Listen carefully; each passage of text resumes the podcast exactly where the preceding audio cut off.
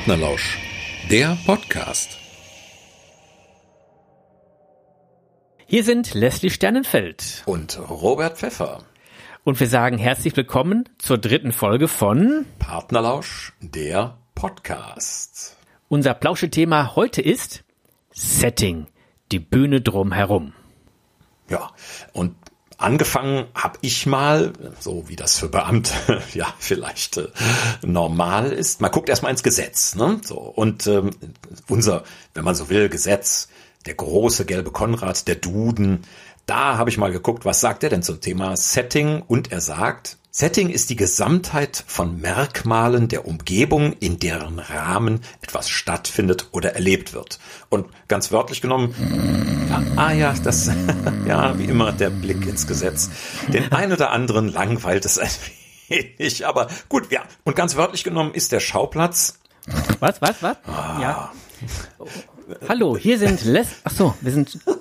Hm. Was, was soll das eigentlich für eine Folge werden, wenn es jetzt schon am Anfang so läuft? Meinst du, ich kann noch mal? Ach, Robert, du kannst doch immer noch mal.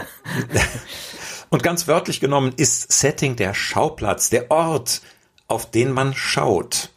Das klingt aber alles ein bisschen wie vom Reißbrett, ne? So. Und deswegen, wir denken, da gehören noch viel mehr Aspekte dazu. Ja, ist ja auch das große Missverständnis des Dudens, dass er äh, das Gesetz ist. Eigentlich hat er ja eine ganz andere Aufgabe, aber das ist Thema einer anderen Folge. Jedenfalls haben wir beide uns überlegt, gehört für uns zum erweiterten Setting nämlich auch die Figurenkonstellationen. Aber auch die zeitliche Einordnung oder das Zeitgeschehen, ja, was alles so in die Geschichte hineinspielt. also im Grunde die Gesamtheit dieser Faktoren macht das Setting aus. Würden wir doch so sagen, oder? Auf jeden Fall. Ich habe eh äh, gedacht, die Verantwortung vom Setting für die Handlung ist auch wesentlich größer, als man im ersten Moment denkt. Das äh, ist mit dem Schauplatz schon so. Das, äh, man könnte fast sagen, das ist eine der Hauptfiguren einer Handlung. Äh, sowas wie ein eigenständiger Mitspieler. Und weil wir das so sehen, wollen wir das auch einmal illustrieren, jetzt direkt zu Beginn. Nämlich, ähm, wir bringen jetzt mal unsere Einstiegsinformationen zum Podcast, die bringen wir jetzt mal äh, mit einem Setting. Genau. Wir haben überlegt, wir wählen zwei verschiedene Versionen und äh, die Version 1, äh, zum Beispiel, wie würden unsere Informationen im Wilden Westen klingen? Ja. Also, ja. alle zwei Wochen. Ja. Komischerweise immer freitags. Ja. Da plauschen diese, plauschen diese beiden Heinis da und dabei geht es um, um Geschichten, ja, um Geschichten, um irgendwie, wie das geschrieben und erzählt wird und so, wie das entsteht und vieles mehr, ja, ja mein Gott. Diese verweichlichten Geschichtenerzähler, ja, diese Saloon-Schlawenzler. Und dann haben sie immer eine eigene Geschichte im Programm.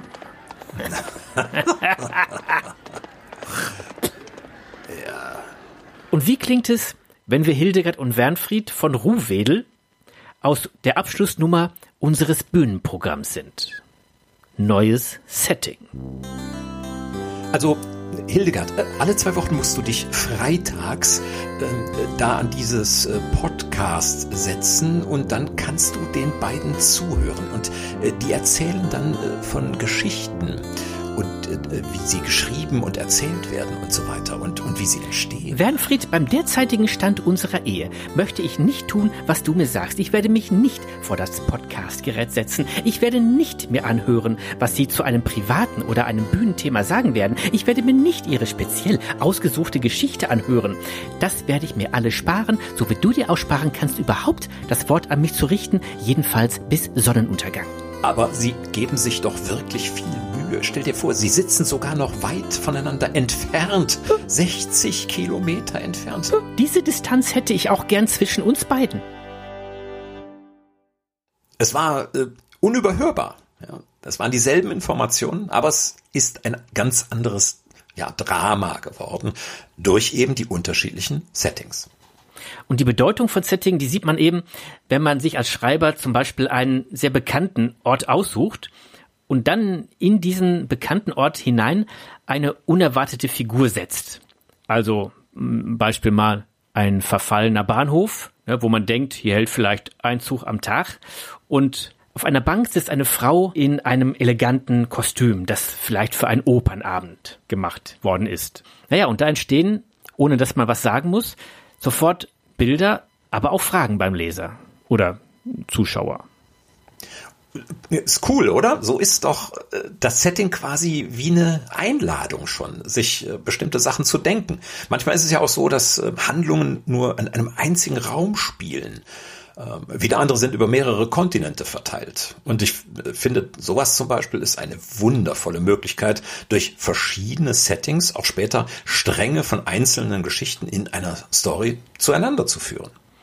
Ja, weil ja auch mit je, dem jeweiligen Ort äh, Erwartungen verknüpft sind. Wenn ich mir zum Beispiel eine äh, Geschichte ausdenke, die auf einer Hauptstraße in New York spielt und ich mache diese Straße menschenleer, dann ist das außerhalb von Corona-Zeiten für den Leser natürlich eine Dissonanz zu dem, was er sich normalerweise, ja, was er sich normalerweise unter New York vorstellt. Sehr ungewöhnlich. Und da äh, fiel mir auch gerade ein, der Ort des Geschehens der legt ja auch manchmal die Figuren fest. Also auf einem Raumschiff zum Beispiel hat Rotkäppchen im Normalfall nichts zu suchen. Und umgekehrt zum Mittelalter, da gehören Ritter und Burgfräulein. Da wird dann Captain Kirk äh, rausstechen schon. genau, aber manchmal ist es eben auch äh, ein Mittel, um äh, genau das Gegenteil zu erzeugen. Also wenn du bewusst einen Bruch hinkriegen willst, na dann setzt du halt Rotkäppchen in ein Raumschiff und lässt sie da oben Pilze suchen. das hat aber dann eher was von Satire.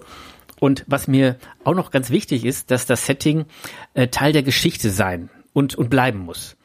Ja, ich kann es mir zwar in einem eigenen Arbeitsschritt ausdenken, dass das Setting, aber wenn meine Geschichte einen, ja, einen literarischen Anspruch haben soll, dann muss es mit allen anderen eben verwoben sein. Wobei sich natürlich die Frage stellt, was, was wir unter Literatur verstehen.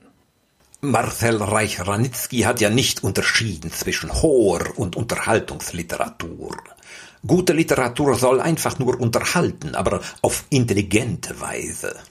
Nur, Herr Sternfeld, Sie fragen hier schon auf ja fast provokative Art, was Literatur ist. Ich frage vielmehr Sie, was ist denn Intelligenz? Intelligenz ist ein weites Feld, Luise. Ich würde es mal so sagen. Ja, nun muss was kommen. Hier. Intelligenz bedeutet für mich ja. Zusammenhänge erkennen können und das Allgemeine im Besonderen verstehen. Und so muss Literatur den Rezipienten, meine ich, die Möglichkeit eröffnen, sich geistig im Werk bewegen zu können und nicht bloß nachzuvollziehen. Rezipienten? Also du hast wirklich gerade Rezipienten gesagt, nicht? Naja, gut. Ich hätte auch es wörtlich übersetzt. Ich ja, ich hätte auch Aufnehmer sagen können, aber das hätte dich auf eine falsche Fährte geführt. Das, das ganz sicher hätte mich das auf eine falsche Fährte gelockt. Ja, ich also wollte die Intelligenz noch ein bisschen unterstreichen. Ja, ja, genau. Das ist dir gelungen. Auf der anderen Seite, äh, nichts ist langweiliger als ein Beginn, ja, in dem das Setting einfach nur beschrieben wird, bevor die Handlung beginnt. Also wenn, was weiß ich, ein äh, Protagonist am Anfang das Fenster öffnet, huh, dann ist zu befürchten, dass jetzt erstmal eine langatmige Skizzierung der Welt draußen vor dem Haus folgt. Und ich möchte noch eins hinzufügen. Das Setting wird natürlich nicht nur am Anfang entfaltet. Auf keinen Fall. Aber der Beginn, der hat schon eine besondere Bedeutung. Und wir haben da mal zwei Beispiele vorbereitet. Und äh, ich mache mal das erste wie man es nicht machen sollte im Sinne der gerade angesprochenen Literatur, die intelligent ist. Und ich bin in einen Kiosk gegangen und habe einen solchen Groschenroman gekauft. Und ich war sehr dankbar, dass ich in Corona-Zeiten eine Maske tragen durfte, dass ich nicht gesehen wurde, wie ich mit diesem kleinen Ot den Laden wieder verließ. Es ist aus der Reihe Der neue Sonnenwinkel. Untertitel Gefühle kann man lesen. Und der spezielle Roman heißt Du gehörst zu uns, Roberta. Untertitel Die schöne Ärztin erobert die Herzen im Sturm. Ja, bitte. Rosemarie Rückert presste ihre Stirn an die Scheibe der Terrassentür und schaute zu, wie ihre beiden Hundedamen Missy und Beauty unbeschwert im Garten herumtollten. Es war schön, ihnen zuzusehen. Beauty bemühte sich gerade, einen herumflatternden Zitronenfalter zu fangen, was ihr natürlich nicht gelang. Missy schaute nicht einmal hin, sie war halt die Klügere. Das war sie tatsächlich, auch wenn Rosemarie das nicht wahrhaben wollte. Missy war auch sehr clever, Ihr eigentlicher Name lautete nicht umsonst Miss Marple. Rosemarie liebte beide Hunde. Bei Heinz war es nicht anders. Doch irgendwie hatte sich herauskristallisiert, dass Beauty irgendwie eher ihr Hund war, Missy der von Heinz. Liebe bekam sie von ihnen beiden mehr als nur genug. Ein Leben ohne diese beiden Hausgenossinnen wäre für Heinz und sie undenkbar. Beauty und Missy hatten sich in ihr Herz geschlichen. Robert, komm wieder zu mir. Und warum ist das ein schlechter Einstieg in einen Roman, auch gerade mit Blick auf das Setting? Ja, die beiden Hunde kommen in dem Roman nie wieder vor. die kommen. ja, ich habe das durchgearbeitet.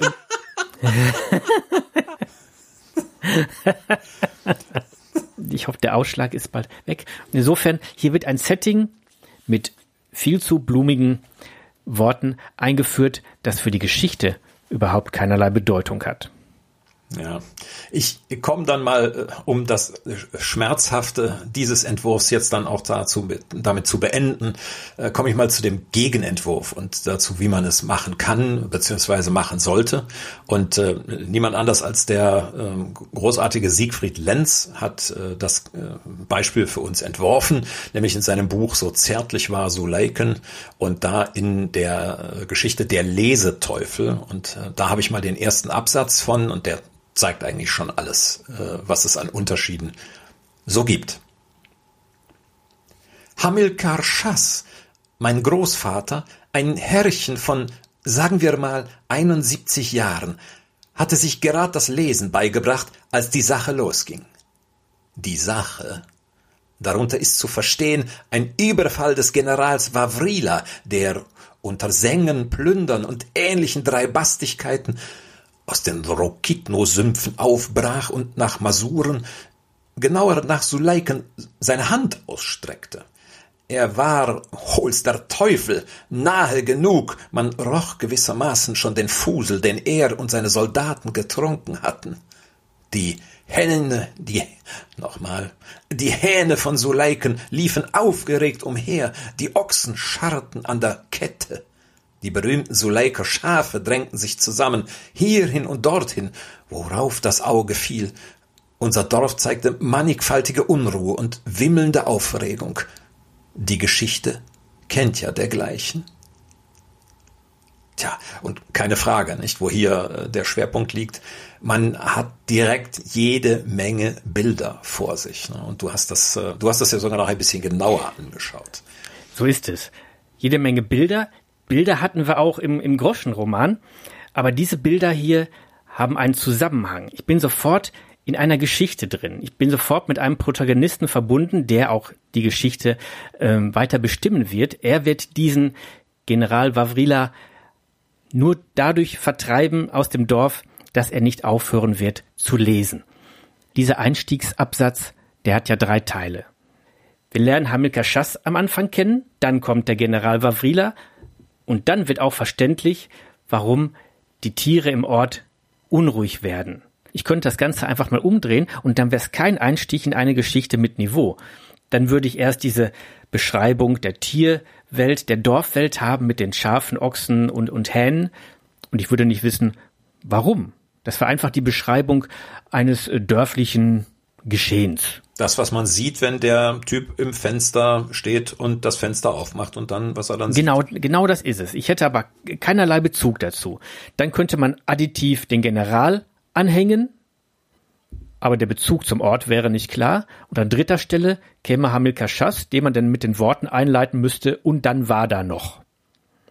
Aber mit der Reihenfolge von Siegfried Lenz, die Robert gerade so unnachahmlich vorgelesen hat, ist es ein intelligenter Einstieg, weil die Ebene der Personen und des Ortes miteinander verbunden sind. Und der Leser hat die Möglichkeit, sich in dieser Struktur zu orientieren und sich selber ein Bild von der Situation aufzubauen. Und ich glaube, wir können an dieser Stelle einfach mal einfügen, dass wir auf unserer Facebook-Seite regelmäßig Romananfänge posten von fiktiven Büchern, in denen wir immer ein kleines Setting entwerfen, das zum Schmunzeln ist, aber auch zum Weiterschreiben anregen soll.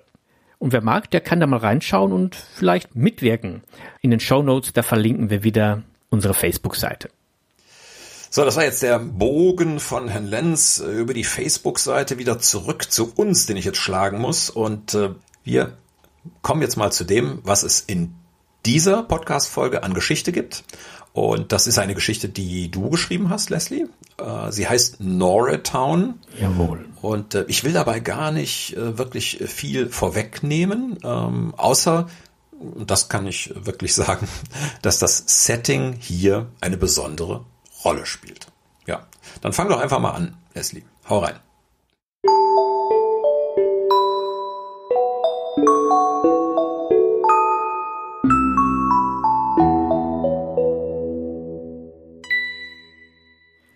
Auf dem Weg nach Norristown. Texas, der wilde Westen, endlose Straßen in brütender Hitze. Ich weiß nicht, wie lange ich schon unterwegs bin, wie viele Fliegen um mich herumschwirren. Mir klebt die Zunge am Gaumen, der Schweiß läuft mir in die Stiefel. Mechanisch zeige ich meinem Gaul die Richtung und hoffe, irgendwann anzukommen. Wo? Das weiß ich nicht genau. Ich weiß nur, dass man mich erwartet, dass man auf die Botschaft des Sheriffs wartet, die ich in meiner Satteltasche bei mir trage, die einen Unschuldigen vor dem Strick retten wird. Der Gedanke an die Bedeutung meiner Mission gibt mir immer wieder die Kraft, nicht aufzugeben, meinen geschundenen Körper immer wieder auf das Pferd zu quälen, die schier unerträglichen Schmerzen in der Gluthölle der schattenlosen Straßen unter der seelenlos sengenden Sonne zu ertragen, ich muss weiter, ich bin einsam. Am Horizont erscheint eine Siedlung.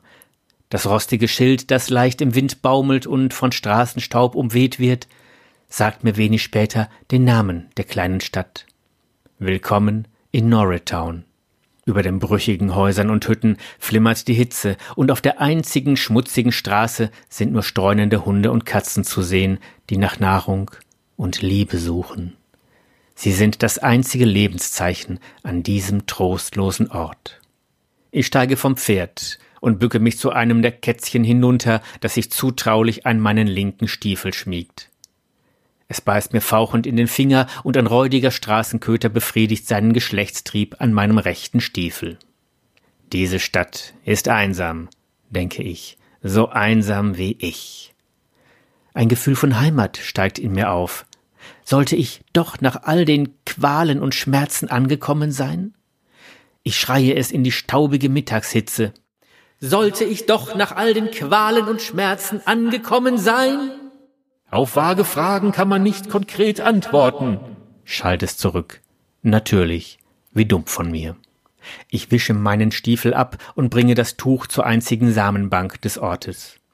Nun habe ich eine Handvoll Dollar und trete durch die quietschende Schwingtür in den Saloon. Das verstimmte Klavier leiert unter den Händen eines blinden und tauben Greises eine unwirkliche Melodie. Junge und alte Männer sitzen vor ihren mit billigem Alkohol gefüllten Gläsern, und an der Theke lassen sich einige stark geschminkte Frauen mit auffällig hochgezogenen Rocksäumen ihren trüben Blick durch den Raum schweifen. Aber ich habe noch Ehre in mir. Nicht mit mir! brülle ich in den Raum. Die Gespräche verstummen schlagartig, der Pfarrer nickt wohlgefällig, zieht eine Hand unter dem Rock einer Blondine hervor und lacht ein zahnloses Lachen. Die Schwingtür schlägt mir ins Kreuz und ich schlage vornüber auf die Fresse. Der räudige Hund von vorhin tritt zögerlich auf mich zu und schnuppert an meinem Stiefel. Aber er hat wohl noch nicht wieder Lust bekommen. Benommen auf dem dreckigen Holzboden liegend, höre ich eine Stimme. Eine Stimme, die wie aus weiter Ferne zu mir ruft und die ich zu kennen scheine. Ich verstehe sie nicht und dann wache ich auf. Um mich herum steht eine Traube von Männern und Frauen, die sich mit ausdruckslosen Gesichtern zu mir hinunterbeugen. Ich lächle sie an. Sie lächeln zurück. Wir lächeln mehrmals hin und her. Er ist es, auf den wir so lange gewartet haben, ruft eine dralle Brünette.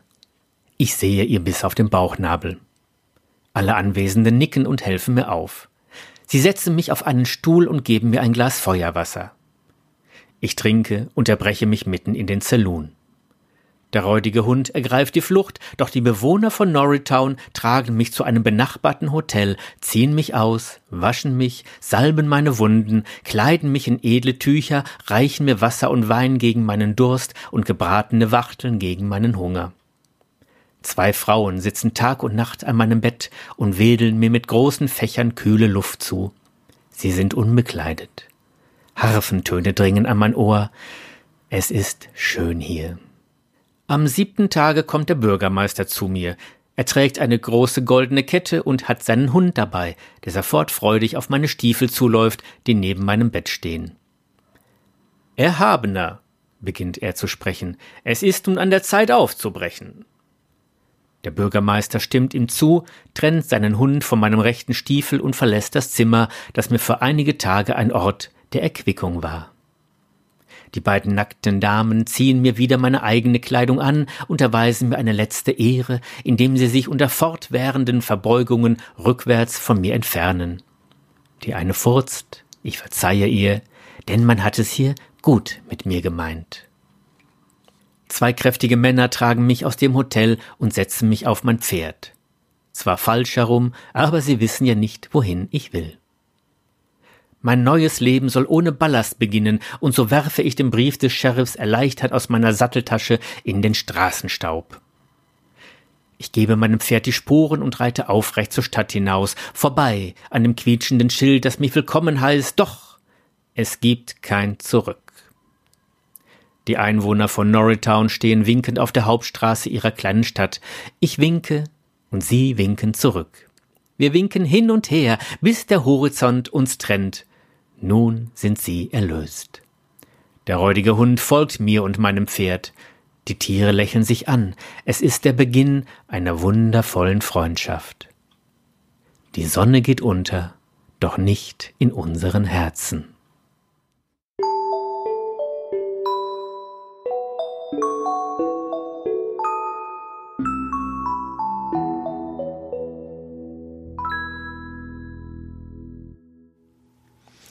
Leslie, bei uns ähm, erstmal danke für die tolle Geschichte. Bei uns dreht sich ja heute alles um Setting.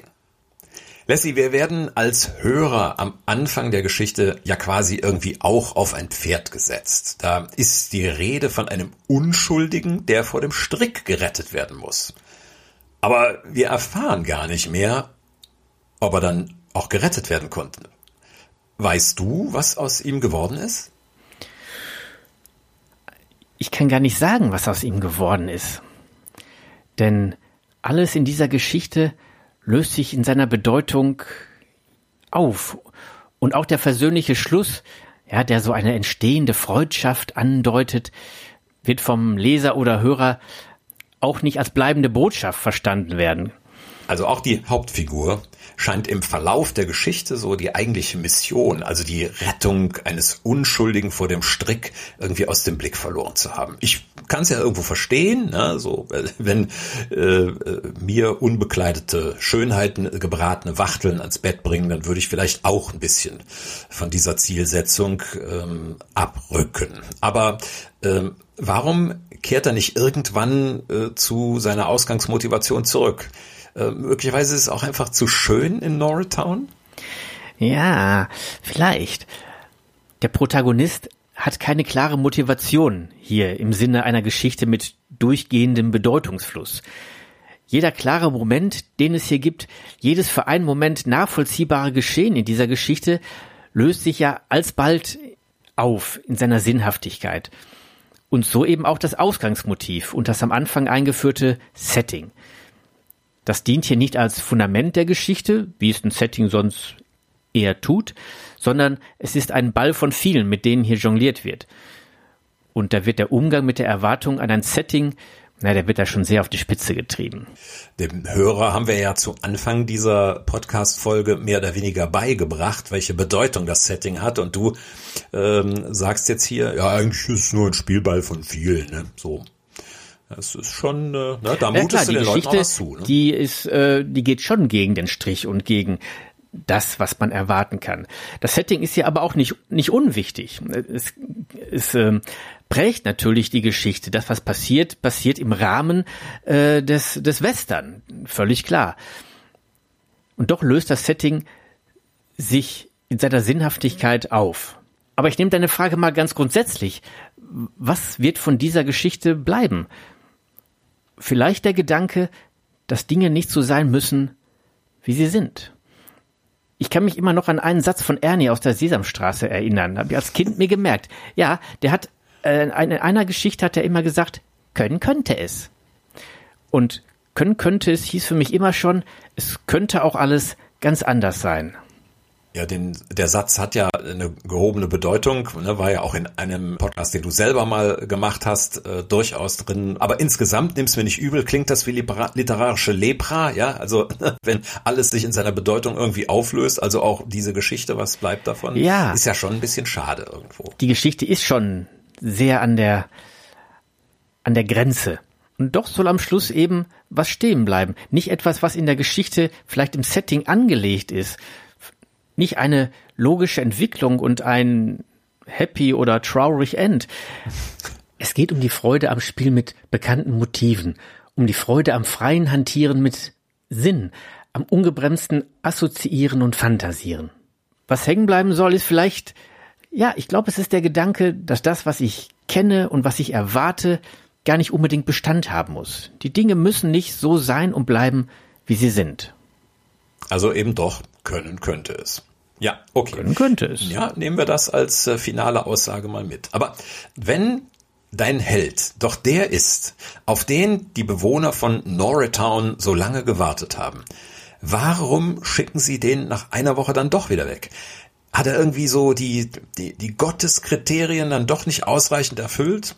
Nicht, als man ihm seine Kleidung wieder anlegt, da scheint es fast, äh, es ist ja seine eigene Kleidung, da scheint es ja fast ein bisschen so, als habe man sich irgendwie geirrt. Ja, man könnte es auch in dem Moment der Geschichte so verstehen, dass sie dem Erlöser Schutz gewährt haben, bis er wieder bei Kräften ist, um ihn dann wieder sein Werk in der Welt vollbringen zu lassen. Es wird ja auch gesagt, jetzt sind sie erlöst. Also er hat ja auch bei ihnen schon ein Werk vollbracht, nämlich ja ähm, eine Reinigung, eine Erlösung nach Norristown gebracht. Wobei seine Eigenschaft als Messias, die wird ja auch völlig hemdsärmlich eingeführt. Jemand ruft, er sei der Messias und sofort sind alle überzeugt. Und genauso wird auch bei seinem Aufbruch am Schluss klar, dass er kein gottgleicher Held sein, sein kann, wenn er den Brief des Sheriffs, der einen Menschen vor dem Tod retten soll, einfach in den Straßenstaub wirft, um ein Leben ohne Ballast zu führen. Da wird das eine religiöse Motiv Nächstenliebe vom anderen religiösen Motiv abgelöst, Selbstfindung und Selbstversenkung. Und das holt den Erlöser dann runter in den Straßenstaub. Auch der liebe Gott muss mal Pause machen. Also so, ne, das kann man ja so durchaus ähm, als als ähm, äh, Synthese aus ähm, dieser Frage mitnehmen.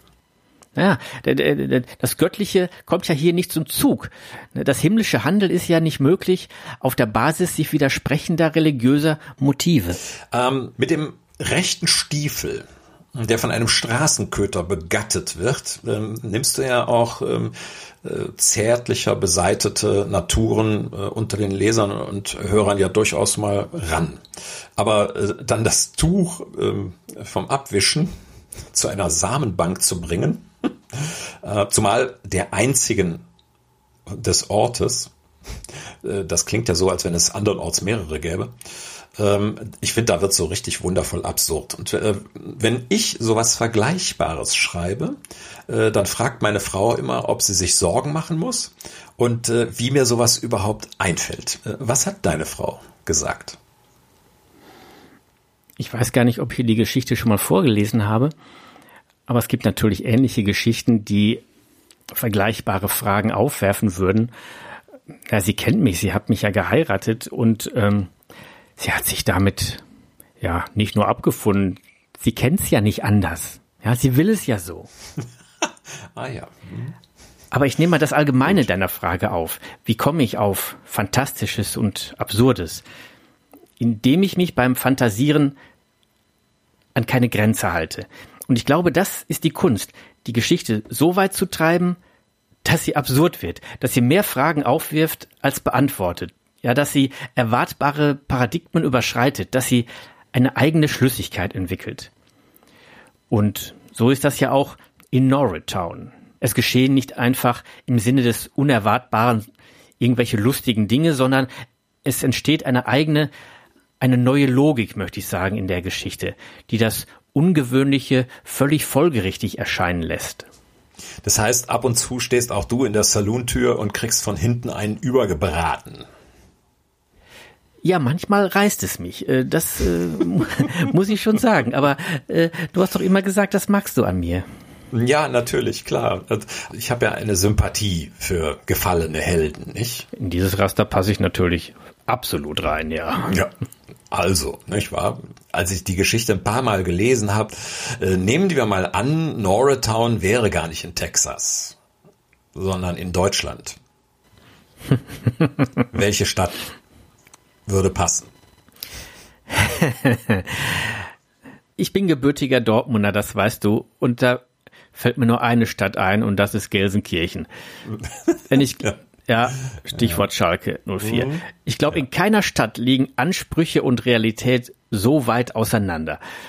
Und ich bin mir bis heute nicht sicher, ob die Stadt real ist, wirklich. Weil der einstmals strahlende Held, also Clemens Tönnies, der auf dem hohen Ross, ich sag mal, des Meisterschaftsversprechens in die Stadt geritten kam, ich meine, der verlässt sie doch im Moment als Geächteter auf einem zerlegten Spanferkel. Äh, Richtung, äh, ja, Richtung Gütersloh vielleicht. äh, merkt man eigentlich, dass ich BVB-Fan bin? Nee, gar nicht. Gar nee, nicht. nee, nein, das habe ich äh, geschickt also meine verborgen. Antwort auf diese Frage übrigens, äh, meine Fra Antwort auf diese Frage wäre übrigens gewesen Saarbrücken. Ich habe nicht den Eindruck gehabt, als wenn es sich um eine besiedelte Stadt gehandelt hat. Ich bin da, äh, ich habe eigentlich so mit diesen Tumbleweeds äh, habe ich gerechnet, dass die äh, durch die Innenstadt rollen. Ähm, ich bin an einem Sonntag da gewesen, zugegeben, die Geschäfte waren nicht auf, aber äh, dass da so gar keiner war, das war irgendwie gespenstisch. Also für mich wäre es wahrscheinlich Saarbrücken gewesen. Naja, in Gelsenkirchen wäre man ja auch öfter mal froh, wenn er keiner wäre. ähm, ja, äh, weg raus. von dieser, weg von dieser, nein, du kannst du alles drin Obwohl lassen. es die Wahrheit äh, ist. Ja. Ganz am Schluss, da gibt's so ein wundervolles mehrfaches Paradoxon, wenn deine Hauptfigur aus der Stadt reitet. Sieht das Willkommensschild von Noratown ja nur, weil er falsch rum auf dem Pferd sitzt. Aber, und er reitet ja dann davon weg überhaupt so ein Willkommen ganz am Ende einer Story zu platzieren, ist äh, so unerwartet wie vieles andere in deinem Werk. Ähm, waren dir paradoxe Situationen aus dem äh, heutigen Leben irgendwie Vorlage oder äh, war der Impuls äh, zur Geschichte irgendwie die blanke Lust am Spiel mit Gegensätzen und deren Brüchen? Mm, eher zweiteres. Die, ähm, der Anfang der Frage bezog sich darauf, ob ich da irgendwelche Vorlagen oder Vorbilder gehabt hätte, Situationen erlebt hätte, in denen das so war. Und da muss ich sagen, nein. Ich glaube, was wirklich äh, witzig ist, das muss konstruiert sein. Das muss man ausarbeiten, bis in die Details. Seien es Zusammenhänge oder Anspielungen oder Formulierungen oder sei es der Verlauf der Geschichte das muss alles aufeinander abgestimmt sein, damit es eine Form in sich hat, die dann auch, ja, Witz hat. Meine Anknüpfungspunkte zur realen Welt sind eher grundsätzliche menschliche Eigenheiten und Verhaltensweisen. Ich mache mal ein Beispiel. Die Gespräche eines Ehepaares, das ständig aneinander vorbeiredet, sind, die finde ich eher selten witzig vom Inhalt her, aber die zugrunde liegende Kommunikationsunfähigkeit, die finde ich richtig gut. Also nicht. Also quasi wie bei uns. Natürlich. Äh, wir sind ja schon wie ein altes Ehepaar, also du alt, ich jung. Also und diese Kommunikationsunfähigkeit, die, die nehme ich mir dann vor. Äh, aber die konkreten Sätze, die da gesprochen werden, die forme ich dann beim Schreiben so aus, dass die genannte Unfähigkeit aufeinander einzugehen, dass die auch in einen lustigen Dialog mündet. Ich könnte sagen, ich beobachte gern Menschen weniger wegen dessen, was sie so sagen, wegen ihrer Sätze, sondern eher wegen ihrer Haltungen, die hinter ihren Gesprächen und Handlungen stecken.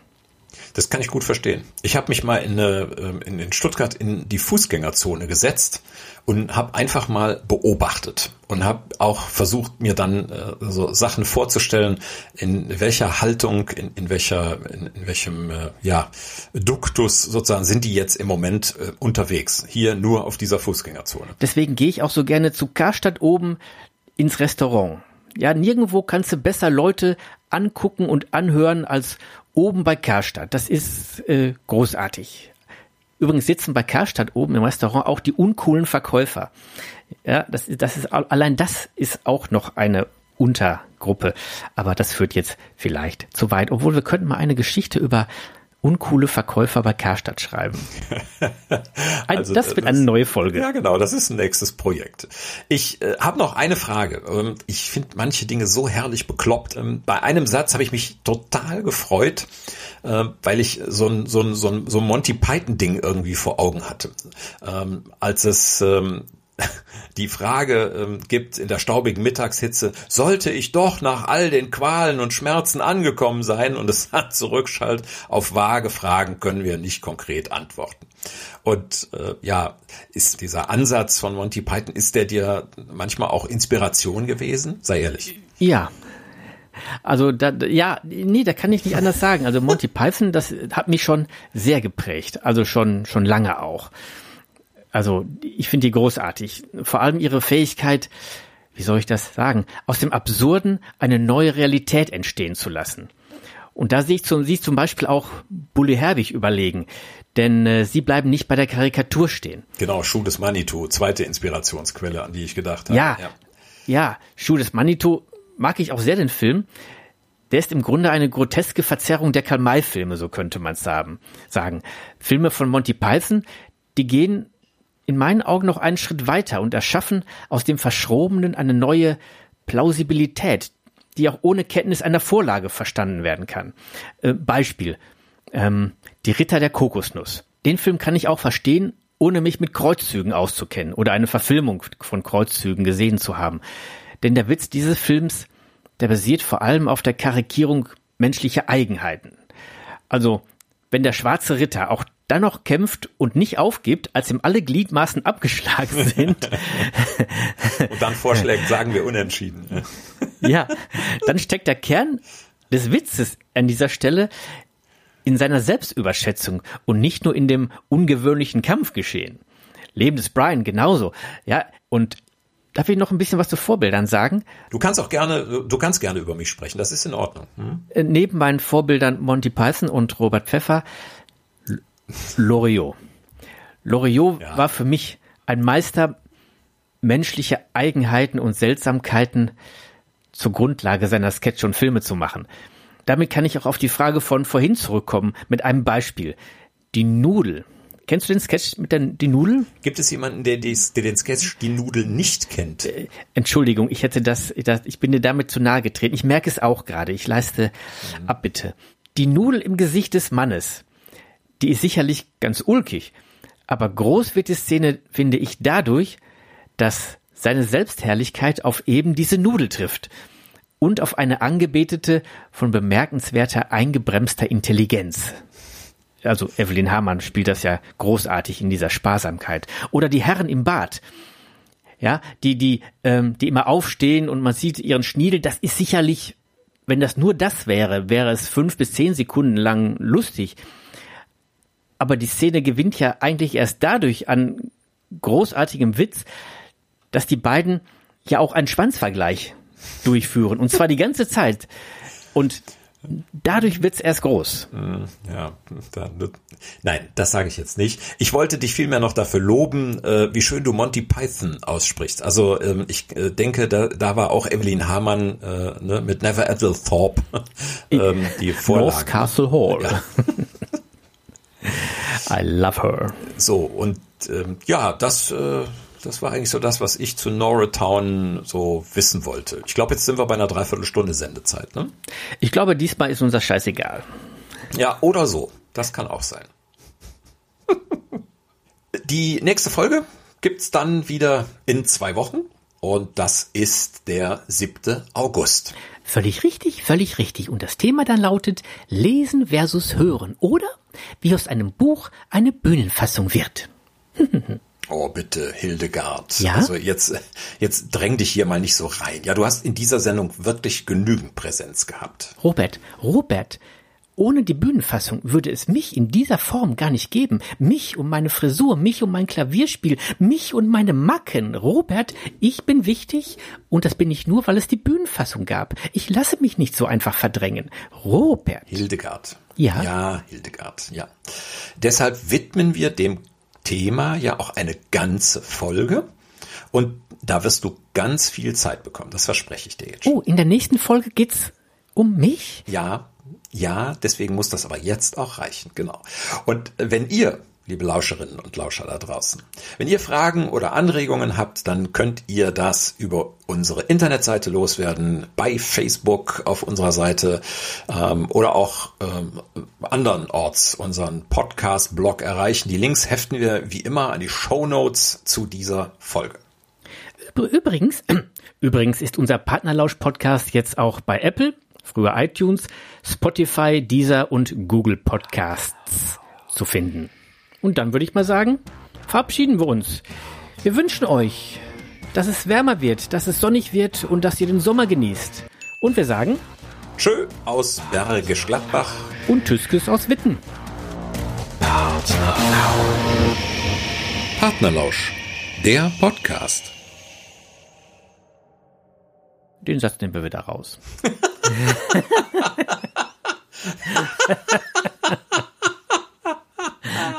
Da hat er wieder was Intelligentes versucht und es ist misslungen.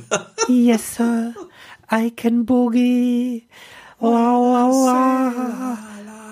La la la. I can boogie.